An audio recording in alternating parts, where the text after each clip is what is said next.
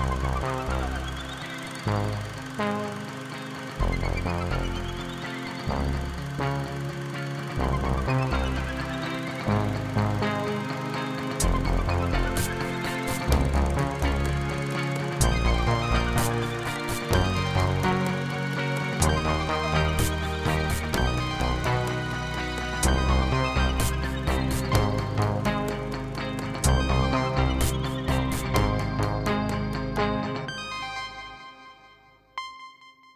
Bonjour et bienvenue dans cette édition spéciale de la balado-diffusion de Cinébule pour notre palmarès cinéma 2020. Euh, je suis Zoé Prota et je suis plus que ravie d'animer cette heure de 7e art rétrospectif d'une année toute spéciale, euh, peut-être pour le meilleur, pour le pire aussi. Alors le meilleur, ce sont les, les bons films et même euh, les excellents films euh, dont nous allons discuter à l'instant. Et le pire, euh, c'est tout le reste. Pas besoin de vous faire un dessin. Donc, je suis entourée virtuellement aujourd'hui, je vous rassure tout de suite, euh, par mes collègues de la rédaction de Cinébule. Donc, Marie-Claude Mirandette, bonjour. Bonjour. Et Orient Doré est là aussi. Bonjour. Charles-Henri Ramon. Bonjour. Frédéric Bouchard. Allô? Et Nicolas Gendron. Salut, bonne année à tous. Oui, bonne année, bonne année, on commence comme ça. Et notre rédacteur en chef aussi, Éric Perron, qui est là avec nous. Salut Zoé.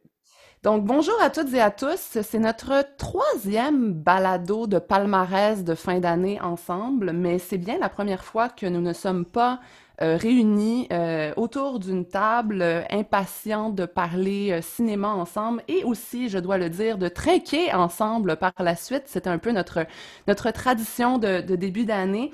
Donc, 2020 oblige. On est aujourd'hui à distance, mais la formule demeure la même. Donc, on va, on va tenter d'y insuffler le maximum de chaleur humaine. J'espère que vous pourrez le ressentir. Donc, si vous ne le savez pas encore, à Cinébule, on fait pas un top 10, on fait pas un top 5, on fait un top 7. Et Eric et moi, on est les seuls à connaître les titres des grands gagnants qu'on va dérouler de la position numéro 7 au numéro 1.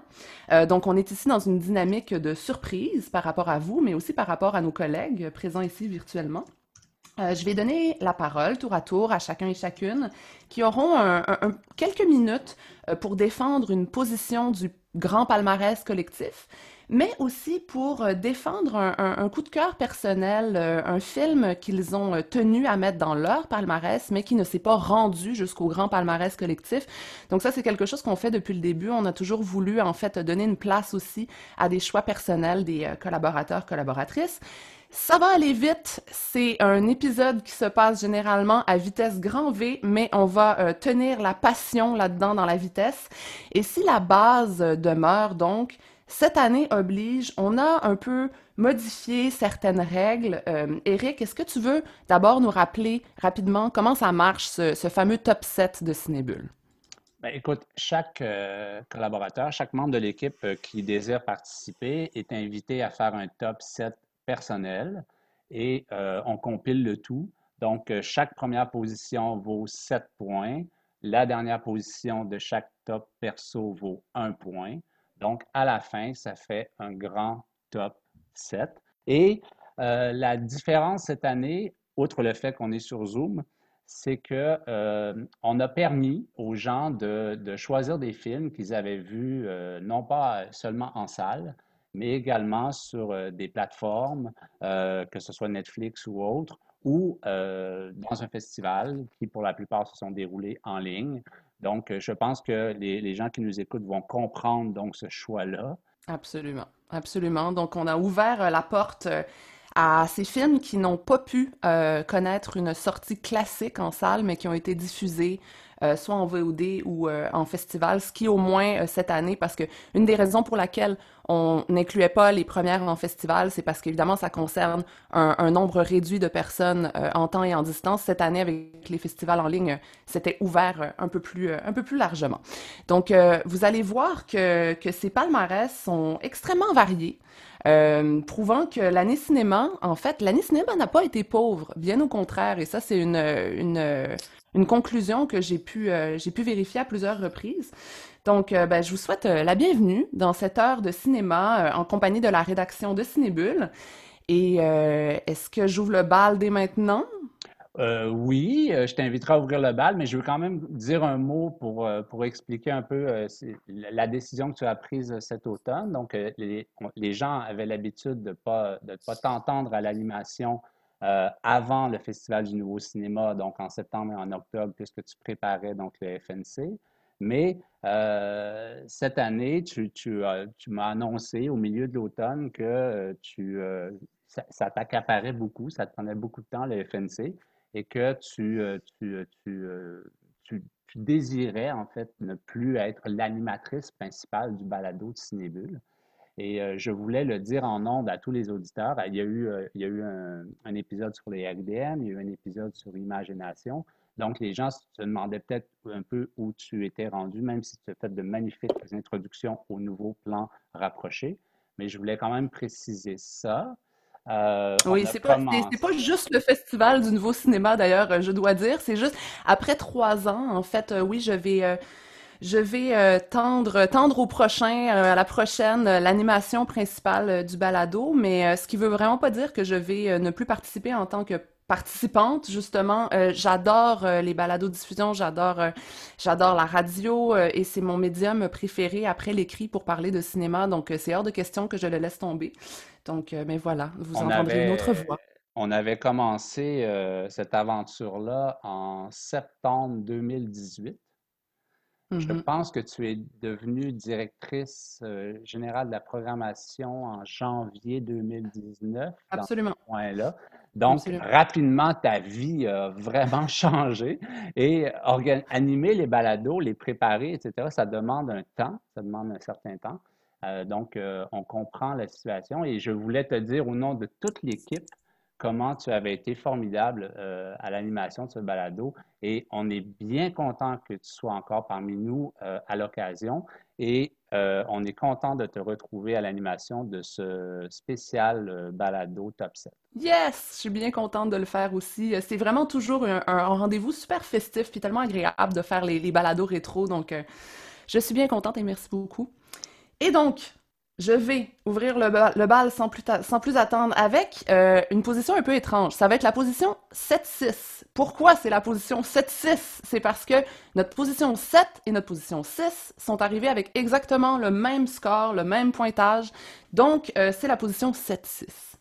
Euh, c'est un premier titre que je vais dévoiler. C'est un film qui me tient euh, extrêmement à cœur. Moi, c'était la deuxième place de mon palmarès euh, annuel. c'est L'ours d'or de la Berninale 2019. c'est synonyme de Nadav Lapid, le troisième film du réalisateur israélien. Et Synonyme, c'est un film très spécial. C'est une œuvre sur la culture, sur l'identité, sur les nations, que celles-ci soient réelles ou rêvées. C'est l'histoire de Yoav, qui est un soldat israélien qui quitte son pays en étant euh, très en colère, et c'est un euphémisme contre le dit pays. Euh, il rejette complètement euh, sa culture, son héritage, il rejette sa langue aussi. Il refuse de parler hébreu. Et son éducation militaire va nous être dévoilée par quelques flashbacks très ironiques, très glaçants. Et donc, Yoav est fasciné par la France. Il débarque à Paris, seul et sans rien. Euh, littéralement, la première scène lui enlèvera le peu qu'il possédait. Donc, il débarque à Paris avec un seul but, obstiné, obsessif. Il veut devenir français. Il est fasciné par la langue française. Donc, Nadav Lapid, euh, c'est un c'est un réalisateur assez particulier. Euh, il s'en cache pas, évidemment, de la, la, la dimension autobiographique de Synonyme parce qu'il crée lui-même un peu à cheval entre Israël et la France le film pourrait, au premier abord, sembler euh, se résumer un peu à une déclaration d'amour au pays d'adoption et à une lettre de haine au pays d'origine.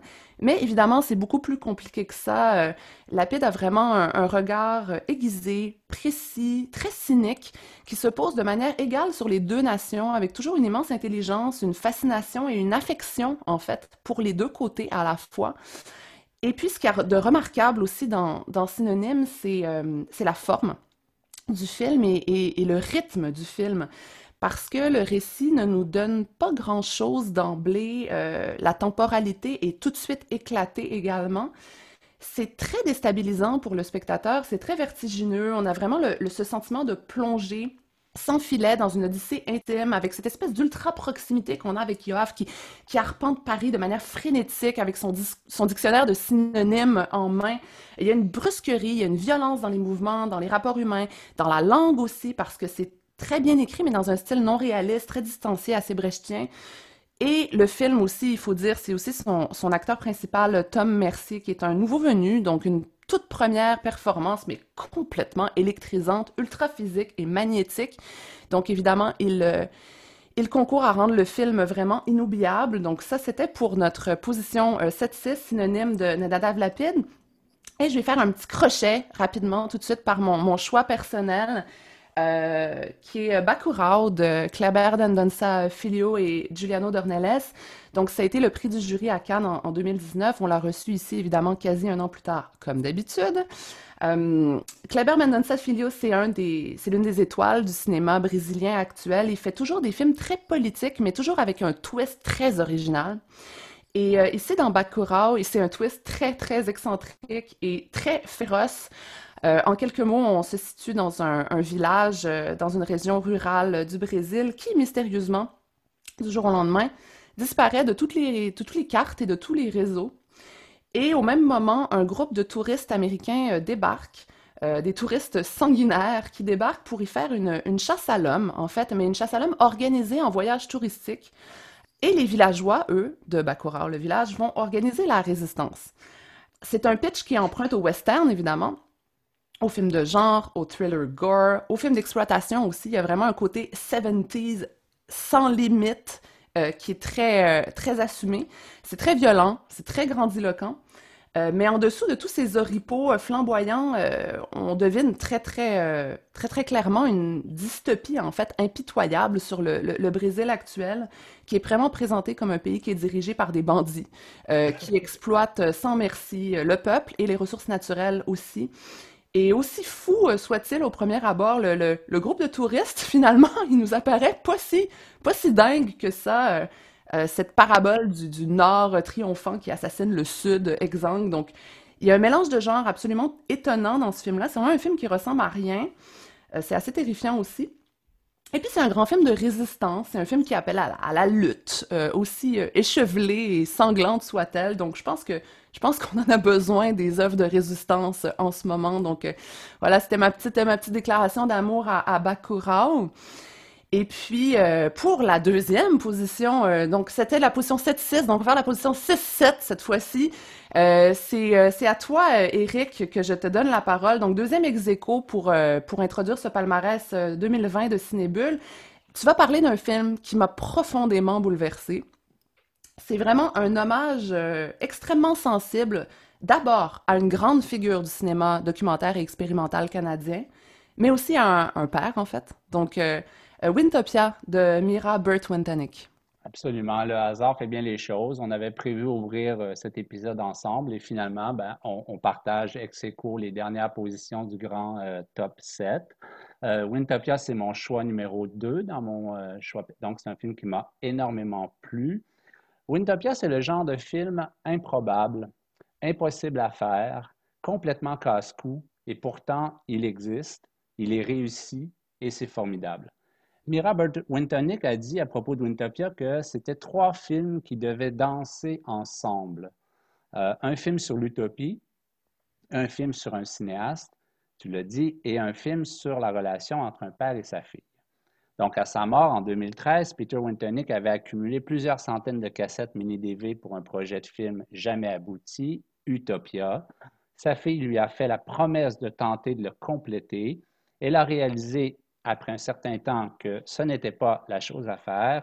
Elle est donc partie sur les traces filmiques de ce père trop souvent absent avec ce film Wintopia, qui est composé d'images de Peter Wintonick, et de témoignages audio de plusieurs amis et collègues. Évidemment, il y a aussi cette magnifique narration de Mira Burt Wintonick. Je ne suis pas client des films impudiques. Je me souviens avoir arrêté rapidement de voir euh, Ce cœur qui bat de Philippe Lesage à l'époque.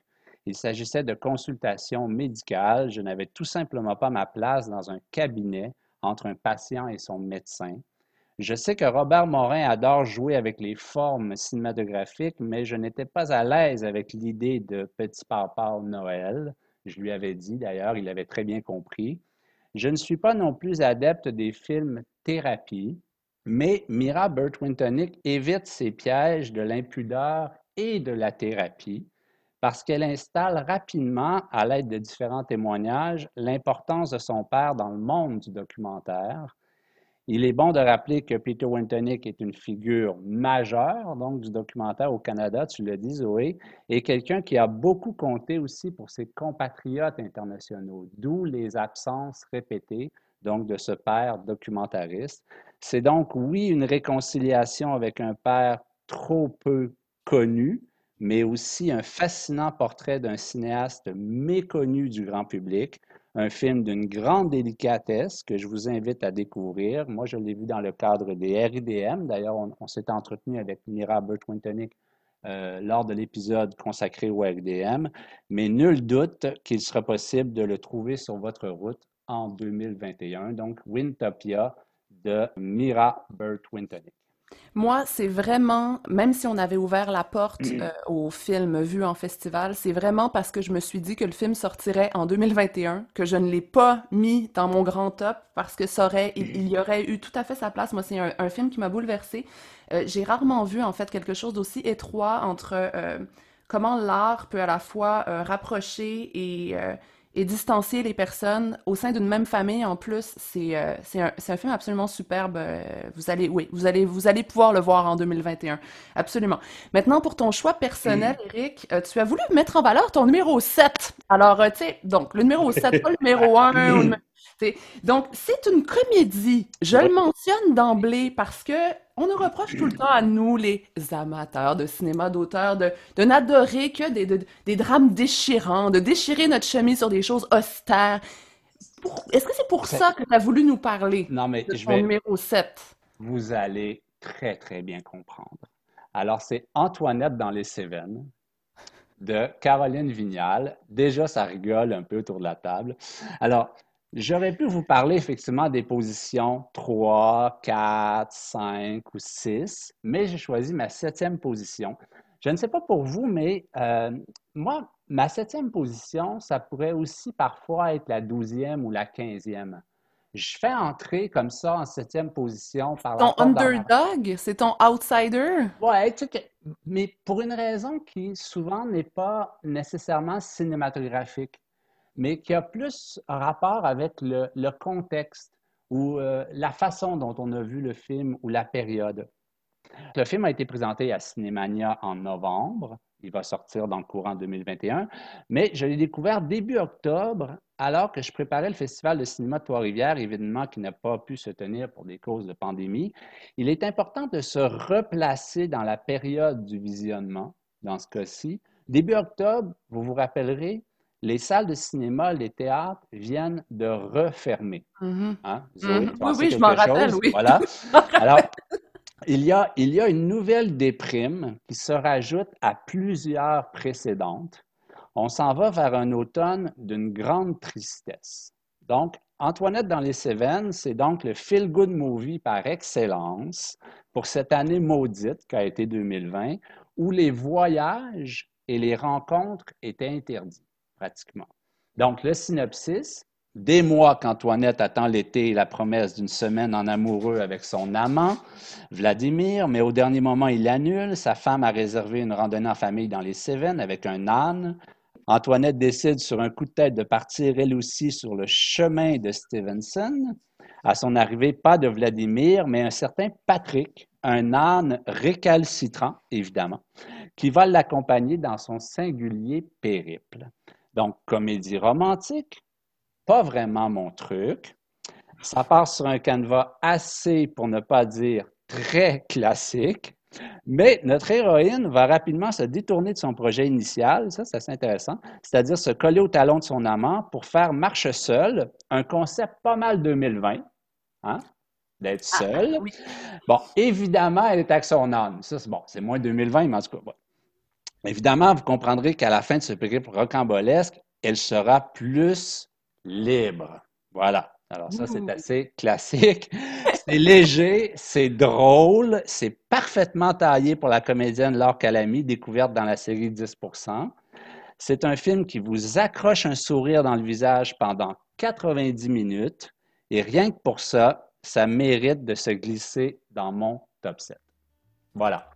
Bon, ben merci Eric pour ce moment de bonheur. Euh, on se retrouve sous peu pour la suite du grand 7 de cinéma.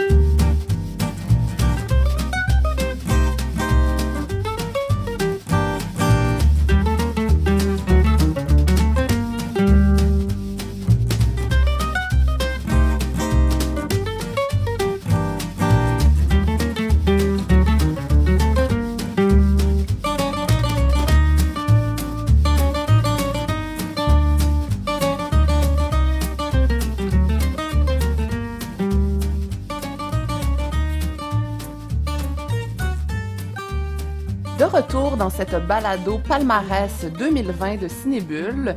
Euh, nous allons maintenant euh, dérouler euh, les positions numéro 5 et 4. Vous venez d'entendre les positions 7 et 6, 6, 7, 7, 6. Ce numéro 5. Donc, ce numéro 5 de notre top 2020, c'est un film qui voyage. C'est un film qui voyage entre plusieurs régions du globe et aussi entre plusieurs identités. Euh, Frédéric, euh, tu vas nous parler de Elias Suleiman avec son film euh, C'est ça le paradis. It Must Be Heaven en version originale, entre guillemets. Donc, ouais, de retour après dix ans, après le, temps qu'il reste. Un cinéaste rare, exactement. On n'a pas de ces nouvelles souvent. Oui, ouais. c'est son quatrième long métrage, sélectionné en compétition officielle à Cannes l'an dernier, où il avait eu, où il avait reçu une mention spéciale du jury. Donc, dans ce film-ci, Suleiman euh, joue une espèce de version lui-même, c'est-à-dire un réalisateur palestinien qui s'aventure à Paris, puis à New York pour vendre son projet de film. C'est la prémisse de base. Fait intéressant et important à noter aussi sur le film, c'est une coproduction de la Palestine, la France, la Turquie, le Qatar, l'Allemagne et le Québec. Donc, oui. les séquences qui... Oui, oui, oui. Non, mais c'est important parce que les séquences qui se déroulent à New York, euh, ont en fait été tournés à Montréal. Donc, on va reconnaître le parc de la Fontaine, euh, l'avenue Bernard dans Outremont, euh, voilà. Le boulevard Saint-Laurent et le cinéma L'Amour. Ah, oui, oui c'est vrai, c'est vrai, oui. Et un caméo québécois de... Nancy Grant. Oui. Nancy Grant, exact. Puis, c'est ça, dans ce film-ci, donc, on, Suleiman nage entre réflexion existentielle, quête identitaire, constat assez pessimiste, mais la force de son cinéma, comme c'en est la preuve avec ce film-ci, c'est le traitement satirique. Moi, c'est ce qui, ce qui, m'a touché. Son personnage d'alter ego qui ne parle pas du tout durant le film. C'est un observateur, il est témoin de situations, de scènes qui sont tantôt absurdes, tantôt burlesques. Et c'est d'ailleurs de cette manière-là que le film est construit, c'est-à-dire à partir de vignettes, de petites scénettes. Et euh, malgré sa moue mélancolique, son regard assez sévère euh, sur la condition humaine, on sent quand même qu'il éprouve une profonde affection pour les êtres qu'il rencontre. Et même si moi, personnellement, c'était mon numéro 6, c'est quand même un film qui m'a quand même euh, beaucoup touché, ne serait-ce que parce que sa structure détonne quand même beaucoup du cinéma classique, plus narratif, plus traditionnel. C'est un vrai ovni, ce film. Exactement, oui. C'est un mot qu'on galvaude souvent, mais honnêtement, euh, c'est vraiment très particulier, euh, la manière de Suleiman. Et, en fait, il se met en scène lui-même, puis lui, son cinéma sont comme indissociables de son personnage à l'écran aussi, et, c'est vraiment très original. Ça, ça ressemble à pas grand-chose. Et ce que je trouve intéressant aussi, c'est que bon, j'ai eu le privilège de, pouvoir lui parler à Cannes l'an passé. Euh, je, l'ai interrogé sur comment ça, venait, cette, espèce de, scène burlesque-là. Tout ça n'est qu'intuition pour lui. Je trouvais ça assez étonnant alors que tout s'imbrique assez bien dans le film. Tout a l'air très bien construit, très bien amené. Et finalement, tout n'est qu'intuition. Euh. Et dans ces temps, euh, disons, un peu sombres, le film, je trouve qu'il fait quand même du bien malgré tout. Mais le film est très drôle. Exactement, dire, on oui, de parler d'un feel-good movie. Bon, ça, c'est pas un feel-good movie, puis il y a peut-être quelque chose qui se profile aussi dans les autres positions, mais je veux dire, euh, c'est un film, en tout cas, où on rit, euh, on rit beaucoup. Le, le, le comique de situation est, est savoureux. Tout à fait. tout à Vraiment fait, un oui. clown blanc euh, très attachant, euh, Suleiman. Il est parfait de, de mutisme là, parce qu'il parle très très peu, il faut le dire, dans le film. Moi, Non, je trouve que, moi, je, moi, je trouve que ça s'insère très bien euh, dans un commentaire comme ça. Je lui ai parlé l'année dernière à Cannes. Euh, je trouve ça formidable. Non, mais j'ai vraiment, je me suis vraiment senti chanceux de pouvoir lui parler. C'est pour ça que je voulais, je voulais le dire. J'ai été chanceux de lui parler. Ben, surtout qu'il parle pas beaucoup. Est-ce qu'il est-ce qu'il t'a dit, la phrase qu'il dit dans, euh, dans Si c'était le paradis, qui est quand même, c'est c'est trois mots hein, qu'il dit, c'est quand même... euh, Non, je- non, non, il m'a pas dit. Dans la vraie vie, il parle. Oui, il parle. Et Dans- puis il a aimé dans- son expérience à Montréal aussi. ouais. Mais dans ce film, le- le- le- les dialogues tiennent sur une page. Complètement. Complètement. Oui, puis c'est surtout ses voisins qui parlent. oui. Et Et le et caméo le- absolument le- irrésistible de Gaël Garcia Bernal que Oui. moi je dirais jamais. C'est vraiment très drôle. Un peu un Oh. pléonasme irrésistible, les Gaël Garcia Bernal, non? Oui, ça fait, c'est tautologique, effectivement. Donc, c'était la, la position 5 de notre, de notre palmarès Cinébule pour 2020. Et euh, maintenant, ton choix personnel. Euh, J'ai envie de te lancer sur euh, The Assistant de Kitty Green, qui est quand même un, film au thème on ne peut plus actuel. Oui, c'est le premier long métrage de fiction de l'Australienne Kitty Green qui vient du cinéma documentaire. Ça a pris l'affiche au Québec en février dernier et je, je veux vraiment souligner que ça n'a rien à voir avec mon appréciation du film, mais c'est le dernier film que j'ai pu voir en salle avant le premier confinement, juste pour l'anecdote. Mais le film raconte euh, une journée au sein d'une boîte de production cinématographique à travers les, yeux de Jane, qui est une jeune assistante qui vient d'être embauchée par le directeur de la compagnie. Donc, on va dépeindre le quotidien de ce personnage-là à partir de tâches euh, aussi banales qu'elles soient, sous, par exemple, euh, faire des photocopies, préparer des, euh, lunchs pour les collègues. Et plus la journée avance, ben, plus on comprend que dans, entre les murs de cette entreprise-là, il règne un climat très toxique. Le directeur étend son oppression sur tous et toutes, et les collègues de Jane ben, semblent prendre part à ce, règne du silence-là. Donc, comme tu l'as dit, Zoé, c'est une prémisse qui, euh, qui rappelle évidemment le, mouvement Moi aussi, qui a bouleversé l'industrie hollywoodienne, mais la réalisatrice, elle a vraiment choisi de faire un travail en subtilité pour, annonce- pour euh, aborder et dénoncer les climats pernicieux de cet univers-là. On va aussi penser à Harvey Weinstein avec la figure du directeur euh, que, que la cinéaste va choisir de jamais montrer. C'est un choix qui est quand même assez judicieux et intéressant. Mais pour moi, surtout, c'était vraiment la, mise en scène qui est finement maîtrisée. Comme je l'ai mentionné, Kelly Green, elle vient du documentaire, donc c'est l'approche qu'elle a choisi d'épouser pour raconter son histoire. Et on sent vraiment cette fascination-là pour le quotidien, pour le banal, dans le souci du détail, dans la banalité des gestes, euh, mais aussi des actions qui contribuent à créer un style quand même assez dépouillé, mais qui sert tout à fait le propos du film, à savoir que cet environnement malsain-là, ben, il est déjà intégré au sein de la boîte de production. Pour moi, c'est un film euh, à la cohérence euh, formelle absolument hallucinante. Puis aussi, euh, je vais quand même souligner le, jeu de Julia Gardner que moi, je connaissais pas, qui joue dans la série Ozark.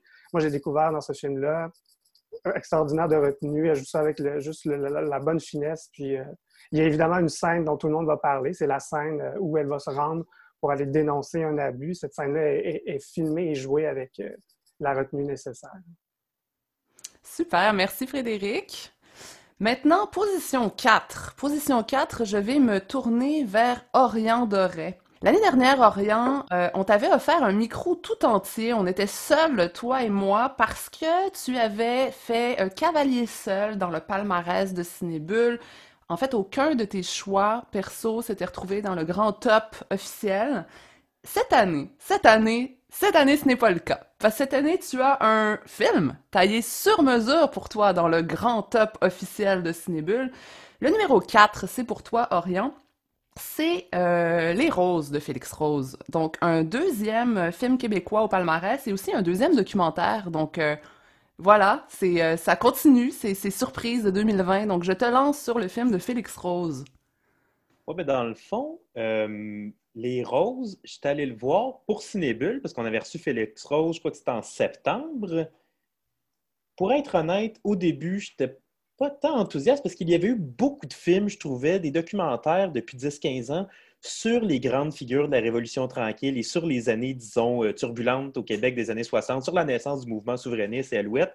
On avait eu un film sur Godin, un film sur Miron, un film sur Chartrand. On avait eu, ben, c'est pas exactement le sujet, mais tu avais euh, La mémoire des anges qui, quand même, reprend des vieilles archives de l'ONF et tout ça. Donc, qui Pauline Julien. Pauline Julien.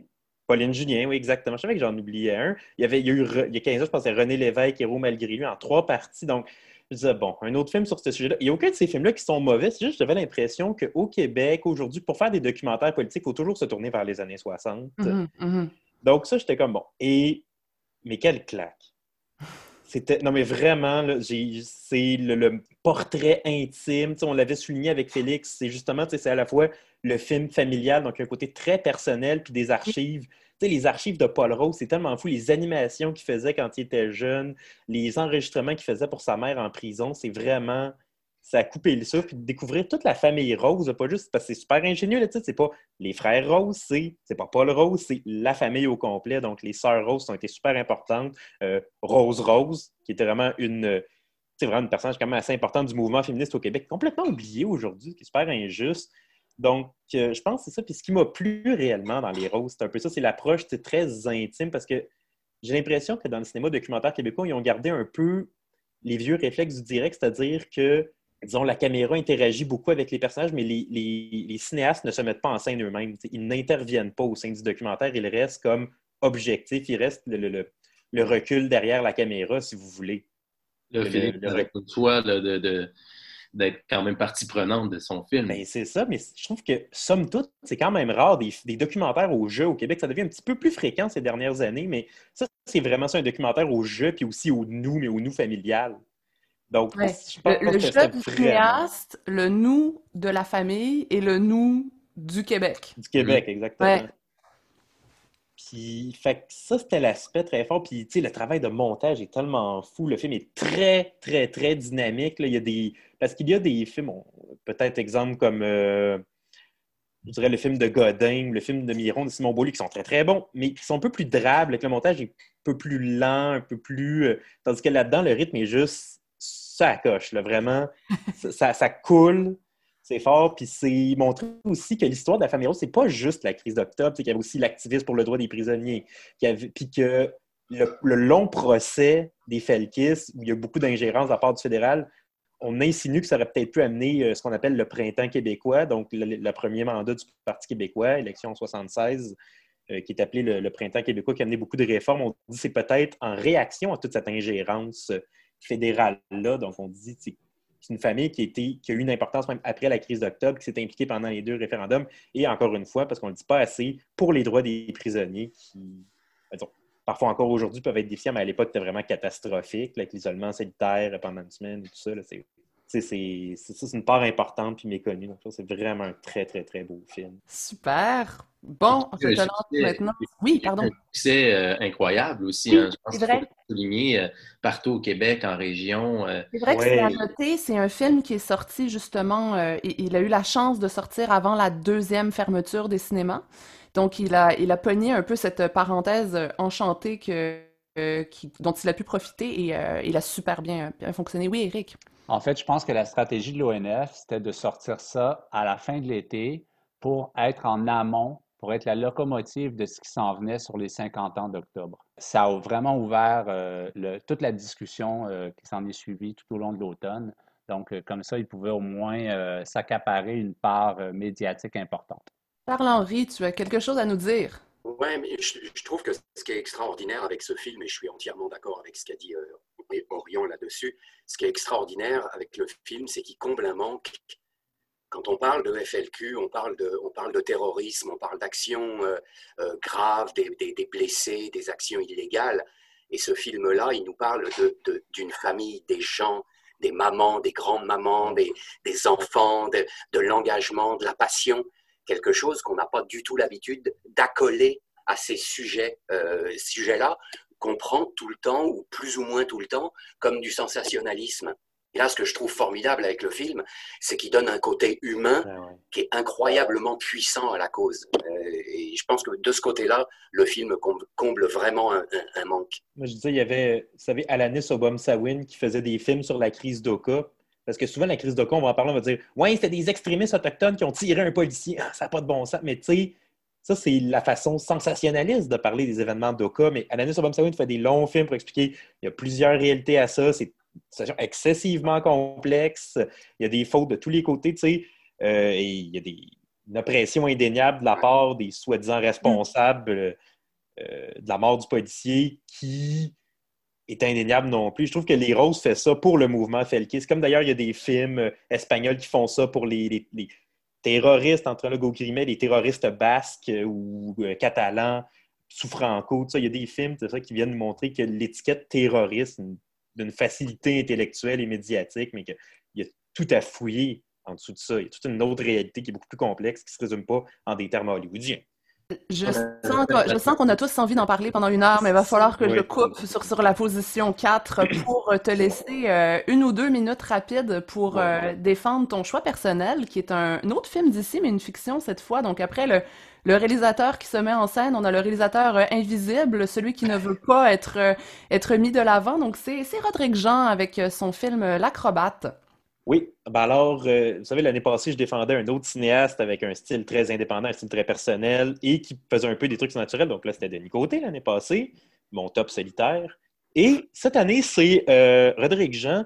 Rodrigue Jean qui fait un cinéma que j'apprécie beaucoup. Il est assez rare, je pense, peut-être un film aux 5-6 ans. Oui, un autre cinéaste très rare, oui. C'est ça exactement, puis invisible comme on disait, mais ce film-là est extraordinaire parce que pour moi, ça fonctionne selon le mode de ce que il y a le grand théoricien de littérature de Savan Todorov qui disait quand on fait des trucs un peu, disons, surnaturels, d'un côté, il va y avoir des. À l'extrémité du spectre, il va y avoir, mettons, le Seigneur des Anneaux. Ça, c'est vraiment de la fantasy, du merveilleux, tout ça. Mais plus proche, là, il va ce qu'on appelle de, l'étrange. Donc, c'est des, des œuvres, on peut même pas dire c'est exactement surnaturel. C'est même pas du fantastique, c'est juste l'atmosphère est tellement un peu bizarre, puis un peu, les, les repères sont pas là, qu'on a l'impression qu'il y a peut-être de quoi de fantastique, mais on n'est pas certain. Je trouve que c'est vraiment ça, l'acrobate. L'acrobate, c'est euh, l'histoire d'un riche euh, Montréalais qui s'achète un nouvel appartement, puis il y a comme un, un acrobate russe blessé qui vient plus ou moins squatter dans son appartement. Et donc, ils deviennent l'amant. Ça fait un peu penser au dernier tango à Paris, je pense, de Bertolucci. C'est un peu le, le Oui. même postulat parce qu'il développe une relation sexuelle très intense. Seul dans un appartement. Seul euh, dans un appartement. Vide, ouais.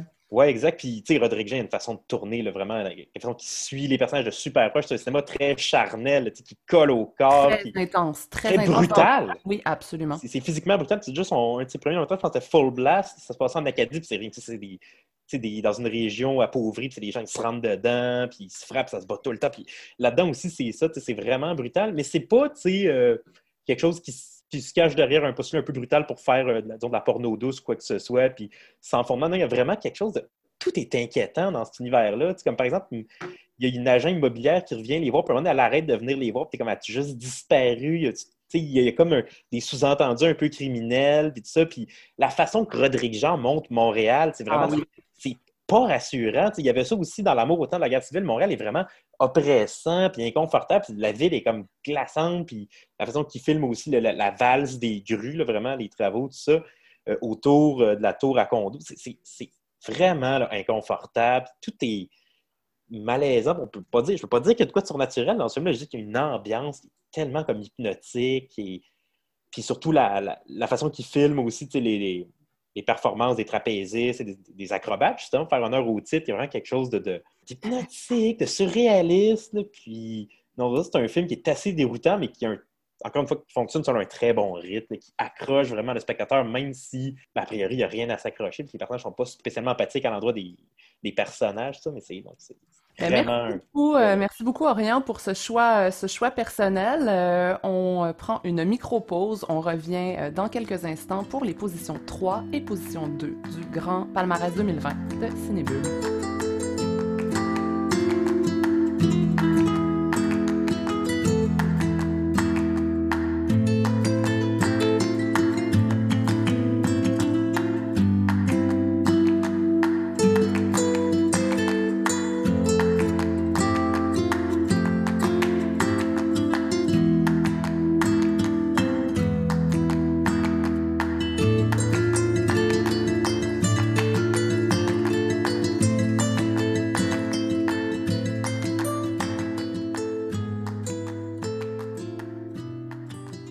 Maintenant rendus à dévoiler les trois dernières marches du podium cinéma 2020 de Cinébule, donc médaille, médaille de bronze, médaille d'argent et médaille d'or.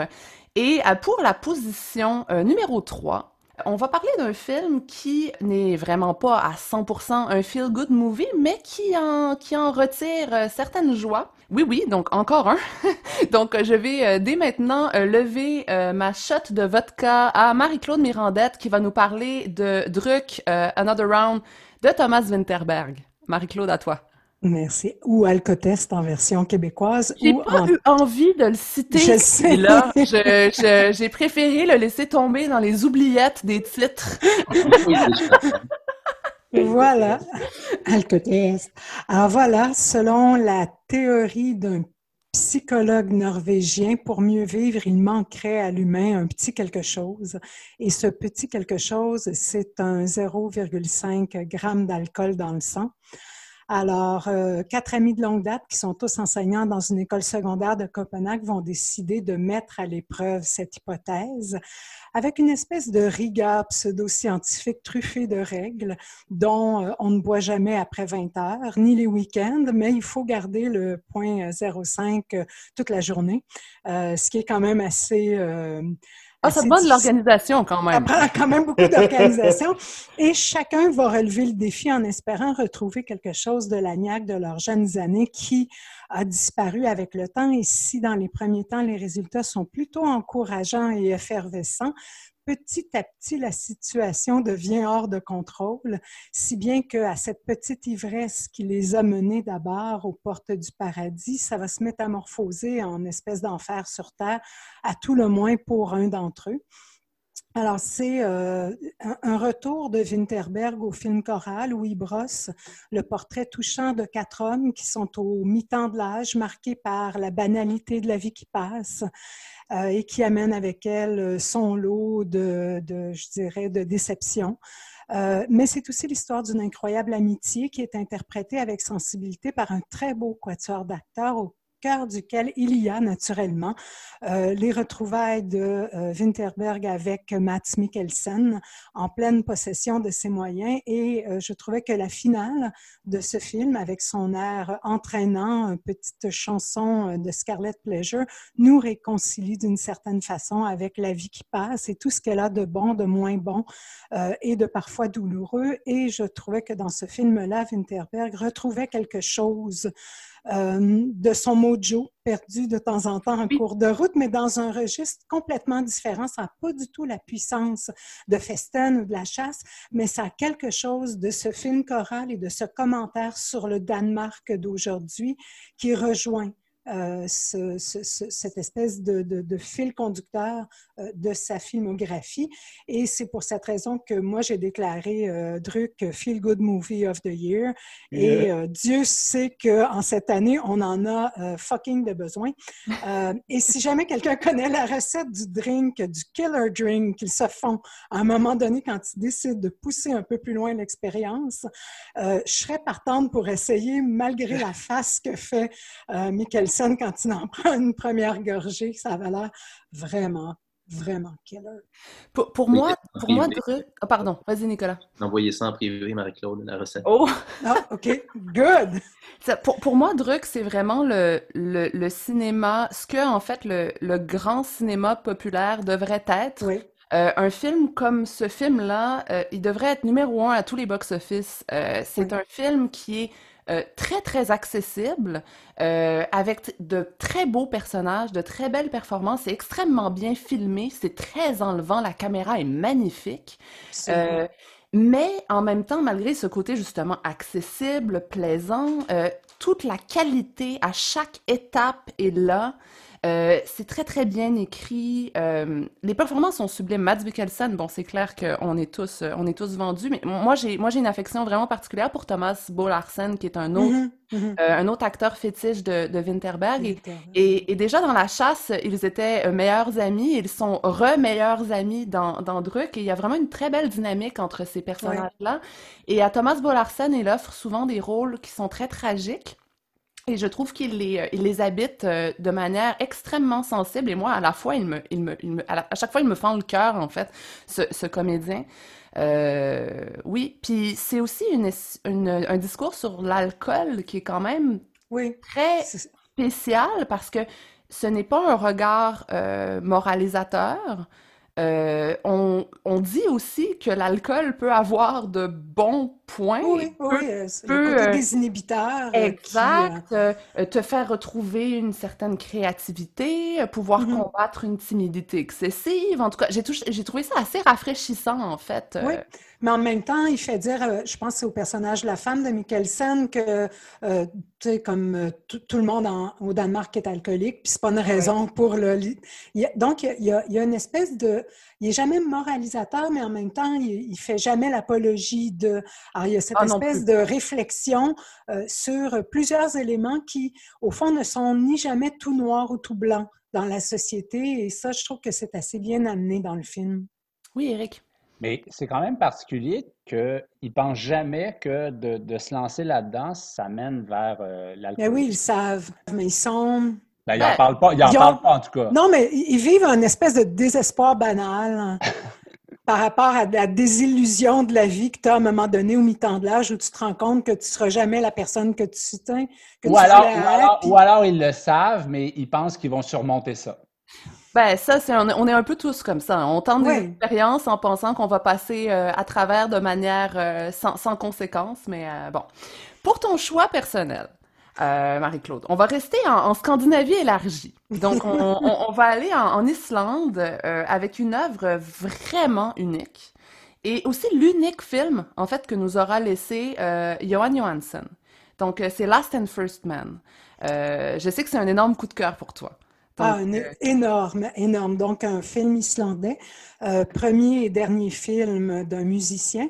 Euh, alors, l'histoire, pour résumer, si tant est qu'il y ait Oui. une histoire, mais il y en a une. Oui, oui, Euh, dans, dans deux milliards d'années, la vie humaine est sur le point de disparaître et une voix énigmatique s'adresse aux spectateurs du 21e siècle, euh, les invitant à voyager dans cet ultime futur de l'humanité. Euh, donc, en gros, c'est ça. Et par la bande-son, le film, euh, il est vraiment, euh, un, il propose un voyage dans le futur. Il y a quelque chose de vraiment futuriste dans sa, dans sa, sa bande-son, autant la musique que les, les autres sons, mais dans les images en noir et blanc tournées en 16 mm, on a là une espèce de plongée très lente dans un passé étrange euh, où on découvre des monuments d'architecture brutaliste qui ont été érigés dans les Balkans à l'époque du régime communiste de Tito. Donc, il y a cette espèce de, de clash entre le présent, le passé et le futur euh, dans cet essai filmique qui est en même temps inspiré d'un roman de science-fiction euh, des années 30 qui a été écrit par euh, un Anglais qui s'appelle Olaf Stabeldon et qui était donc un, roman de science-fiction, mais du passé, donc une vision du passé vers le futur. Et je trouvais que là-dedans, Johansson fait vraiment magnifiquement danser la caméra en une série de lentes et longues trajectoires qui, petit à petit, fait ressentir au spectateur le temps qui passe jusqu'à l'immerger et à l'amener dans une autre dimension, à lui faire perdre justement la notion de temps réel pour le plonger vraiment dans le temps filmique, un peu comme savaient le faire des gens comme Tarkovsky, Kubrick, Bellatar, où tout à coup, on n'est plus du tout dans une temporalité connue. Ici, on se laisse bercer, porter par ça. C'est vraiment un voyage fabuleux, magnifique, avec son rythme très particulier et étonnamment, alors qu'on opère un, mouvement très, très, très lent, on nous fait quand même passer... Euh, on nous fait faire un voyage de 2 milliards d'années. Euh, donc, il y a cette espèce de dichotomie entre la, très grande progression du récit et la lenteur de la caméra qui est fabuleuse. Et tout ça amène, moi, ça a été carrément une expérience cathartique avec des images qui sont à la fois éthérées et épiphaniques, qui oscillent entre le sublime et le tragique, entre la désolation et l'extase. Et à ces images qui ensorcellent et cette musique qui transporte, il y a euh, la voix évanescente et énigmatique de Tilda Swinton, qui est comme une espèce d'ange qui surplombe, d'ange déchu qui surplombe le tout et qui annonce d'entrée de jeu ce qui nous attend en nous disant écoutez attentivement, nous sommes les derniers hommes, nous désirons sincèrement communiquer avec vous. Et ça part, et, je trouve que quelque part au-delà de l'envoûtement que ça procure, ce poème filmique-là nous invite à réfléchir l'héritage et la futilité humaine dans l'immensité de l'univers et que c'est déstabilisant comme un cours euh, d'astronomie quand on prend un cours d'introduction et que tout à coup on se rend compte qu'on est tellement rien. Euh, dans l'immensité de l'espace et je trouvais que c'était euh, vraiment une expérience mystique et ça aussi, on en avait besoin. Oui, wow, wow, merci Marie-Claude, magnifique. Une déclaration d'amour à Last and First Man de Johan Johansson. Euh, il nous reste une seule position. On est rendu à la. Il nous reste deux positions. Mon Dieu, je suis désolée, j'en ai perdu des bouts. C'était c'était trop intense. Tu m'as fait voyager dans le temps et dans l'espace. Et en plus, comment pourrais-je oublier... de euh, oui, écoutez, même pas, même pas I wish. Et en plus, comment pourrais-je écouter, oublier cette euh, deuxième position? Parce que cette deuxième position du grand palmarès collectif de Cinébule, moi, c'était ma première, c'était mon numéro un. Euh, et donc, c'est notre numéro 2 à tous, donc j'en suis fort heureuse. Euh, Nicolas Gendron. Nicolas Gendron, c'était ta deuxième position. C'est notre deuxième position collective. Euh, donc, ce film, ce film complètement bouleversant qui est Bean Paul, une grande fille de Kantemir Balagov. Voilà, je te laisse la parole. C'est un film qui a, qui a, remporté le prix de la mise en scène de la section Un certain regard à Cannes en 2019. Euh, c'est le deuxième film du russe Kantemir Balagov après Tesnota que moi, j'ai n'ai pas eu encore. Donc, euh, Extraordinaire, Tesnota. Euh, il est si jeune, Kantemir Balagov, si jeune. et il fait des films comme ça. Quand on se rend compte qu'un artiste est plus jeune que nous et fait des choses aussi remarquables. Il y a 30 ans, je pense, Balagov. Oui, absolument. Bref, Une grande fille, c'est un film d'après-guerre, dans, en fait, dans l'antichambre de la reconstruction, qu'elle soit politique, sociale, mais surtout intime, euh, la reconstruction de toutes les victimes vivantes qu'elle laisse dans, son sillage. Et euh, la Seconde Guerre mondiale vient donc à peine de se terminer. On est à l'automne 1945 euh, dans la ville de Leningrad, l'une des plus affectées en Russie pendant cette guerre-là. Et c'est une fresque, hein, vraiment, qui s'ouvre sur la respiration déficiente, pour ne pas dire suffoquée, de la blonde Iya, qui est la grande échalote du titre, qui travaille dans un, dans un hôpital d'anciens combattants. Et sa vieille amie, la, la, rousse Macha, la rejoint bientôt, de retour du front. Et leurs retrouvailles sont teintées euh, plutôt de désespoir. En fait, autant dire tout de suite que ce film comporte des scènes euh, quasi insoutenables. Absolument, absolument. Il, y a, il, y a, quelques moments qui euh, sont vraiment une, une, agression pour les sens, mais c'est la guerre, quoi. C'est la oui, guerre. Oui, oui, mais elles sont nécessaires, ces scènes-là. Justement pour témoigner du trauma de ces femmes sacrifiées qui incarnent en quelque sorte en elles-mêmes les ruines de, de, tout un peuple. Et leurs interprètes sont époustouflante. Hein, impossible hein, de détourner notre regard de Victoria euh, Mirosnichenko et Vasilisa Perelegina, qui ont un charisme singulier et qui jouent à merveille la, froideur trompeuse euh, de, de leurs blessures. On suit avec elles ce dilemme euh, millénaire, hein, à quoi bon faire des enfants en temps de guerre? Et c'est l'absurdité de cette question-là se déploie en plusieurs moments chocs qui s'inscrivent euh, dans la chair de ces femmes-là et forcément euh, par ricochet dans nos mémoires. Le grand paradoxe de Bean Paul, il s'inscrit pour moi dans la direction photo euh, magnifique de Xenia Sereda qui donne lieu à de véritables tableaux vivants, le digne des grands maîtres de la peinture, le vert crayeux, le, jaune crépusculaire, le rouge terreux dense sous nos yeux. Ça peut paraître comme une façon trompeuse de, traquer la lumière sous les, décombres, mais Balagov en fait pas un objet malhonnête, sinon plutôt une bouée euh, pour ne pas se noyer.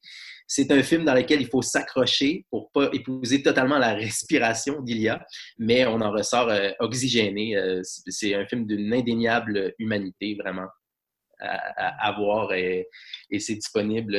C'est un des rares films qui a pris l'affiche euh, en février euh, cette année, mais qui est déjà euh, accessible sur plusieurs plateformes.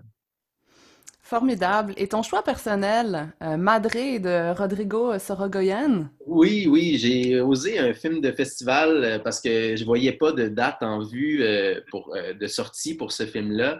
Je l'ai découvert par la rumeur d'amis cinéphiles qui étaient dans la programmation en ligne du festival Cinémania. Je ne connaissais pas ce réalisateur-là non plus, Rodrigo Sorogoyen, qui est réputé euh, pour ses thrillers euh, Que Dios nos perdone y El Reino. Euh, pour la petite histoire, Madré prend sa source dans un court-métrage du même nom qui avait gagné le prix de la QCC à, Regard en 2018, mais qui a surtout concouru, pardon, pour l'Oscar du meilleur cours de fiction aux côtés de Fauve de Jérémy Comte et Marguerite de Marianne Farley en 2019. Le cours euh, en question est, à glacer le sang. Il, il est ah. repris tel quel en ouverture du long métrage et pour cause. Elena, il reçoit un appel de son jeune fils qui va changer sa vie euh, pour toujours, cet appel-là. Déjà, le talent de l'actrice est manifeste. Euh, elle s'appelle Marta Nieto et elle nous maintient en alerte. Mais euh, Sora Goyen s'éloigne ensuite des codes du thriller. Euh, ça va en décevoir certains, euh, vu l'importante rupture de ton que ça crée dans le film. Mais ça n'a pas été mon cas, loin de là. Je, suis toujours plus appelé par les courses de fond que par le rythme du contre-la-montre. puis il faut dire que les personnages de mère m'interpellent particulièrement puis je connaissais seulement le, film par son titre, ce qui est un avantage dans ce cas-ci. Euh, je tenterai donc d'en dire le moins possible. On retrouve le personnage d'Elena dix ans plus tard, à cet appel, dans les paysages magnifiques des Landes, hein, non loin de la frontière euh, franco-espagnole. Et comme le ressac incessant des vagues, son choc initial va jamais se cicatriser complètement. Par petites touches, dans des scènes où les malaises côtoient toujours de près l'empathie on saisit mieux l'ampleur du drame, ses dommages collatéraux sur son amoureux, son ex-mari, mais aussi et surtout une famille de vacanciers avec en, son centre l'adolescent euh, Jean, qui se fait happer malgré elle par les tourments de celle qu'on surnomme la folle de la plage. Euh, Sorogoyen aime visiblement les plans séquences et ceux-ci nous permettent une réelle immersion dans le parcours d'Elena et dans ses relations distordues qu'elle crée et qu'elle ne crée pas avec les autres. Elle a une énergie solaire, son interprète, euh, Martha Nieto, un monde intérieur vraiment vaste. Euh, le jeune euh, acteur français Jules Poirier a vraiment un bagou attachant aussi. mais plus encore, dans tout ça, moi, c'est le parcours psychologique troué qu'on nous invite à recomposer qui, qui, qui m'a interpellé et qui font de ce Madré un, voyage étonnamment obsédant, aussi douloureux qu'apaisant, euh, jusqu'à sa finale, au moins, qui nous laisse présager des jours plus heureux, euh, libérés du ressac. J'en profite juste pour dire comment cette année cinéma-là a été marquée pour moi par les personnages de femmes fortes. Euh, je pense à Nuestras Madres de César Diaz, mais je pense aussi au documentaire Femmes de Yann Arthus Bertrand et Anastasia Mikova, et sans aucun doute au film que je pressens être le top 1 de ce palmarès, mais que je ne nommerai pas. Chut, Nicolas Tendron, chut, chut. Merci, Nicolas. Je, t'interromps pour, pour dire que j'ai vu euh, Madré, j'ai vu une quarantaine de films euh, à Cinémania, et euh, c'était dans mes, dans mes cinq préférés de, de Cinémania, et j'étais très content de le voir apparaître dans ton top personnel. Je l'espère qu'il va réapparaître sur les grands écrans euh, car il le mérite. Et si, et si je puis me permettre, euh, Zoé, pour, euh, pour, pour, pour, te voler la fin de ce micro-là, c'est rare qu'on annonce les, les, pièces musicales à venir, mais là, mm-hmm. je propose qu'on fasse une exception. Formidable. Parce que si, parce que si il y avait une fin de film enlevante, fascinante à retenir cette année, ce serait celle de Druck. Oh! Et, je propose, je propose qu'on aille... On aille, qu'on aille tous se faire un petit drink. Je, je propose, je propose qu'on quitte ce micro sur donc la pièce euh, What a Life et on se retrouve tout de suite après. What a life, what a night, what a beautiful, beautiful ride. Don't know where I'm in five, but I'm young and alive. Fuck what they are saying, what a life. I am so thrilled right now, cause I'm popping right now. Don't wanna worry about a thing. But it makes me terrified to be on the other side. How long before I go insane? I am so thrilled right now, cause I'm popping right now. Don't wanna worry about. But it makes me terrified to be on the other side. How long before I go insane? What a life, what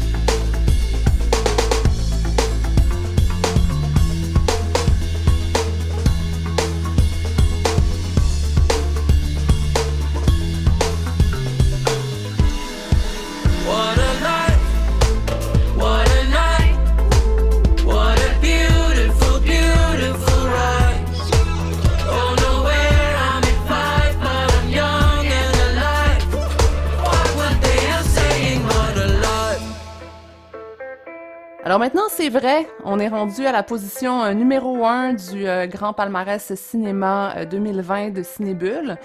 Donc, si certaines positions étaient serrées et si nos choix à toutes et à tous étaient très variés, comme je l'ai dit d'entrée de jeu, l'ultime position de ce grand podium, elle, ben, elle, elle s'est imposée, clairement.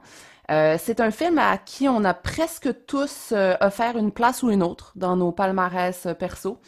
Euh, Charles-Henri, toi qui attends euh, patiemment depuis le début, qui trépigne, qui trépigne, eh bien, euh, on t'a gardé le meilleur pour la fin. Donc, à toi l'honneur de, parler de notre numéro 1 de l'année cinéma 2020 à Cinébule. Donc, Portrait de la jeune fille en feu de Céline Sciamma. Oui, ben, je vais.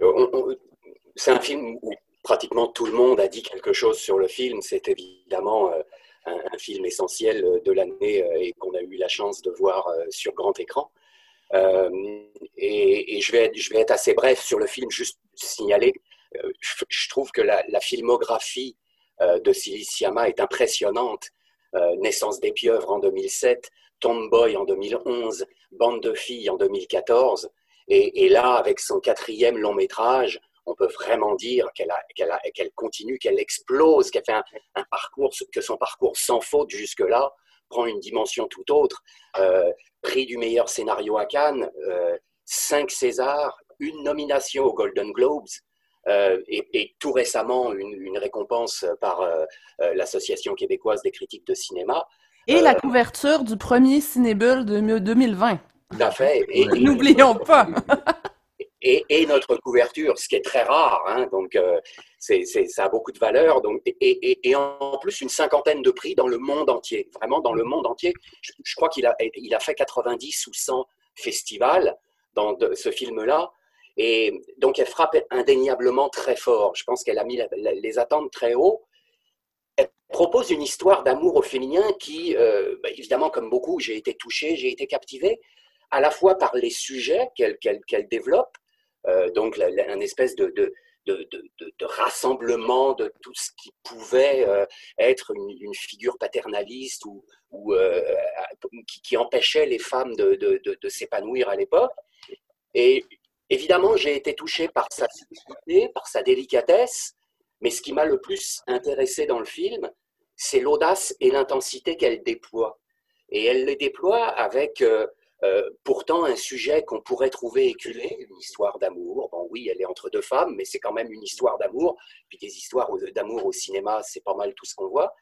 Et, mais elle arrive à donc contourner tous ces pièges-là, notamment avec son scénario, évidemment, ses dialogues ciselés. Et Dieu sait si j'aime si les dialogues au cinéma et que je, je, je, préfère presque les dialogues au sujet en général. Et bref, donc, euh, elle, elle retrouve aussi une, direction photo euh, qui est extraordinaire. Elle a des moments très très forts dans son film. La scène dans les bois, la nuit, c'est absolument inoubliable. Il y a aussi les, prestations d'Adèle Haenel et de, et Noémie Merlan qu'on découvre vraiment là, qui explosent vraiment là, porte le film sur ses épaules.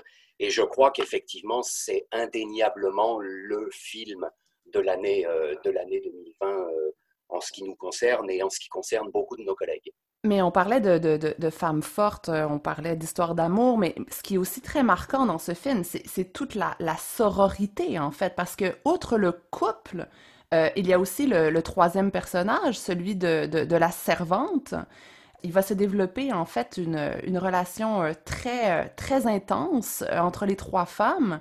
Euh, qui confine à, plusieurs scènes vraiment magnifiques, dont celle dans les bois dont tu parles, qui est un peu le, la scène des sorcières. Et Dieu sait si, et Dieu sait si le, féminisme, déjà dans les années 70, mais encore maintenant par plusieurs vagues, se réapproprie en fait ce terme de sorcière qui était évidemment la, façon de mettre l'impie sur les femmes pendant tellement de siècles. Et, donc, euh, moi, ce que j'ai trouvé bouleversant, c'est vraiment ce triangle aussi euh, d'interdépendance, d'inter-service euh, rendu pour ne pas voler des punchs à ceux qui n'ont pas vu le film encore, entre trois femmes, en fait, qui sont donc de trois femmes de trois statuts sociaux différents, de trois statuts d'éducation différentes, et c'est vraiment les liens entre les, les, les personnages féminins que j'ai trouvé extrêmement forts dans ce film aussi, au-delà de l'histoire d'amour. effectivement, c'est la grande force du film de, travailler ces personnages-là à ce point-là de, délicatesse et de précision.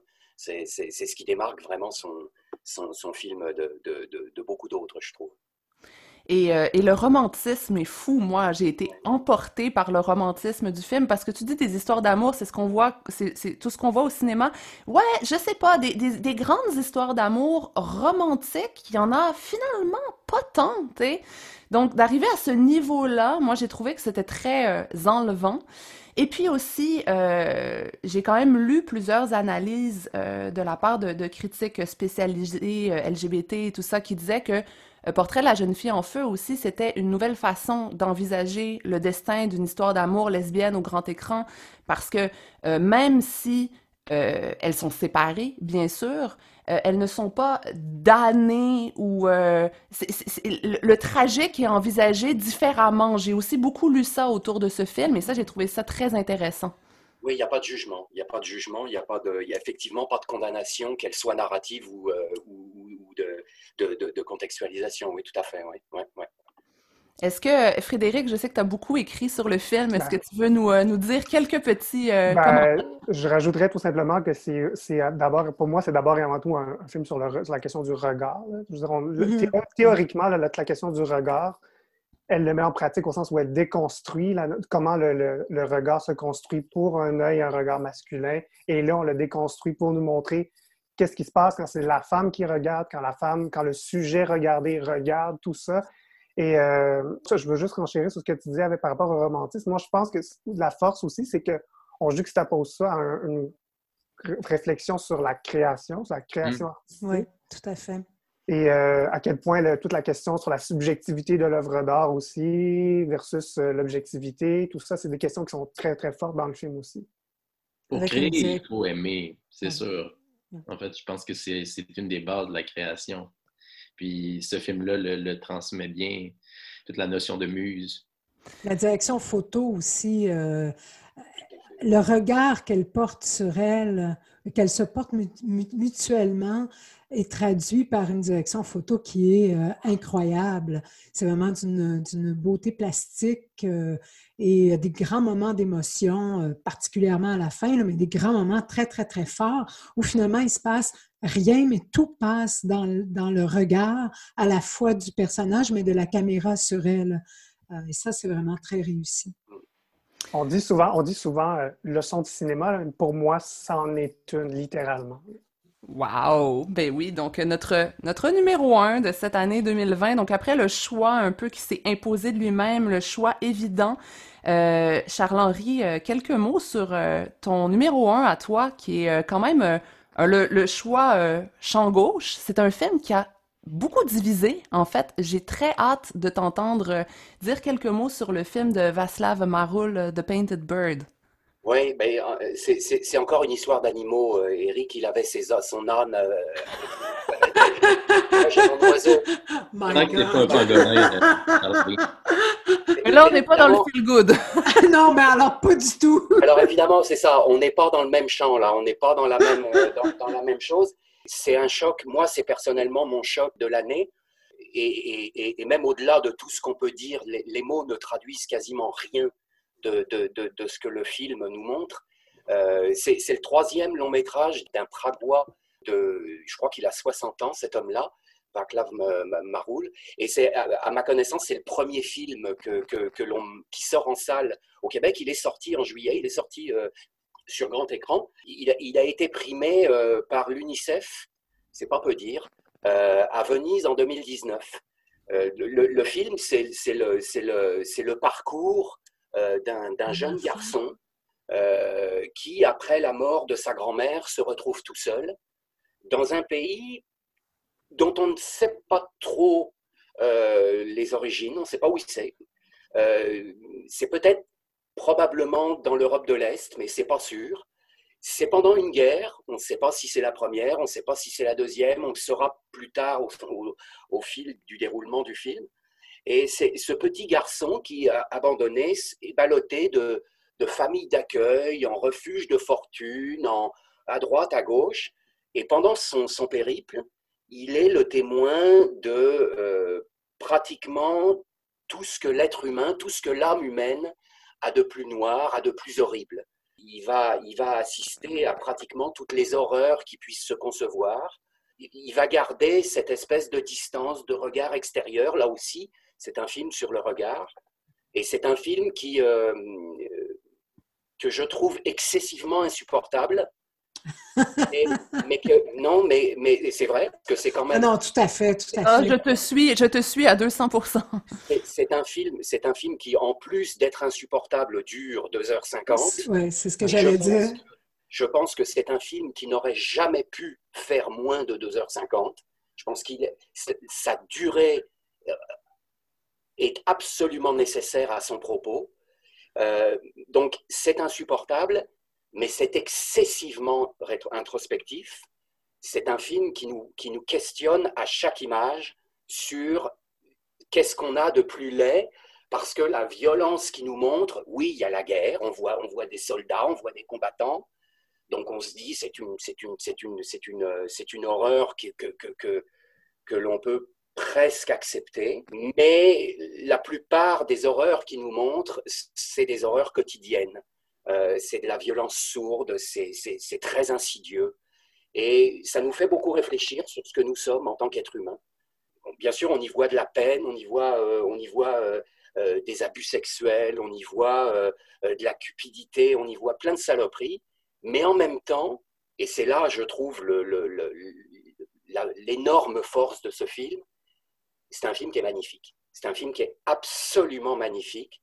Toutes les images, c'est filmé en noir et blanc, et toutes les images sont des tableaux de maître. Il n'y a, pas- il y a, il y a pas une image qui peut, qui peut être laide. Il n'y a, pas- il y a, pas- il y a pas de pixelisation du grain. Non, c'est c'est tout parfait. Et cette perfection, et dans, dans- dans- du côté esthétique, renforce justement toute l'horreur du côté narratif.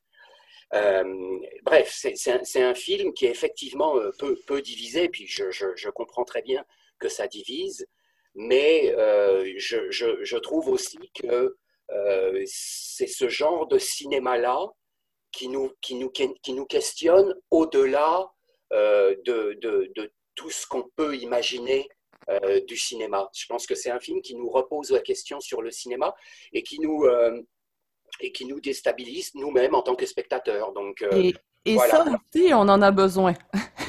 oui, oui, tout à fait, on en a besoin. Donc, ce que, ce que je suggère, c'est de voir euh, The Painted Bird et d'enchaîner en programme double avec Antoinette dans les Cévennes. Mais attention, Voilà. attention, ne vous trompez pas d'ordre. Ne commencez pas par Antoinette dans les Cévennes pour Non, regarder Bird après. Il, faut, il faut absolument que nos lecteurs se réconcilient avec le cinéma de quelque sorte qu'il soit. Donc, je pense que ce programme double-là, il est très approprié. Et puis, pas seulement le programme Wood, les 14 films dont on a parlé aujourd'hui, oui. euh, portraits euh, extrêmement variés. Donc, euh, merci, euh, merci euh, Charles-Henri. Euh, donc, ainsi se termine le top, euh, le grand top 7 euh, 2020 de Cinébule. C'était les films qui nous ont marqués dans cette euh, étourdissante et perturbante année 2020. Donc, Cinébule, une revue de l'Association des cinémas parallèles du Québec est soutenue par les Conseils des arts du Canada, du Québec et de Montréal. Euh, je répète rapidement le top. Donc, numéro 6 et 7 ex synonyme de Nadav Lapide et Wintopia de Mira Burt Bentonic. Numéro 5, euh, C'est ça le paradis d'Elia Suleiman. Numéro 4, Les Roses de Félix Rose. Numéro 3, euh, Druck euh, ou Another Round, on dira pas le troisième titre, de Thomas Winterberg. Numéro 2, euh, Beanpole, une grande fille de Kantemir Balagov. Et finalement, en numéro 1, incontestable, le portrait de la jeune fille en feu de Céline Sciamma. Donc après, on a tourné un film français cette année, après deux numéros 1 sud-coréens, ce qui est quand même, euh, on l'avait dit l'année dernière, mon Dieu, deux films sud-coréens de suite. Donc cette année, on a changé de, continent, puis on a voyagé aussi dans le temps et dans l'espace, sans oublier les films d'ici. Donc, merci à toute l'équipe présente virtuellement. Aujourd'hui, Frédéric Orion, Marie-Claude, Nicolas, Charles-Henri et Éric, évidemment. Euh, merci d'avoir généreusement partagé vos passions en cette année qui en a bien besoin? Euh, tous les tops personnels des journalistes sont, vont être disponibles sur la page Facebook de Cinébule ainsi que sur l'espace Internet de la revue. Donc, à la suite des titres, on va aussi essayer de vous euh, indiquer tous les lieux virtuels et autres plateformes où vous pourrez rattraper tout ce que vous avez manqué. On ne sait jamais, ça va pouvoir agrémenter votre 42e euh, confinement. Et donc, 6J 2020 à l'année prochaine en ligne, en festival, derrière le micro. Mais évidemment, on le souhaite à toutes euh, et à tous dans les salles obscures. À très bientôt.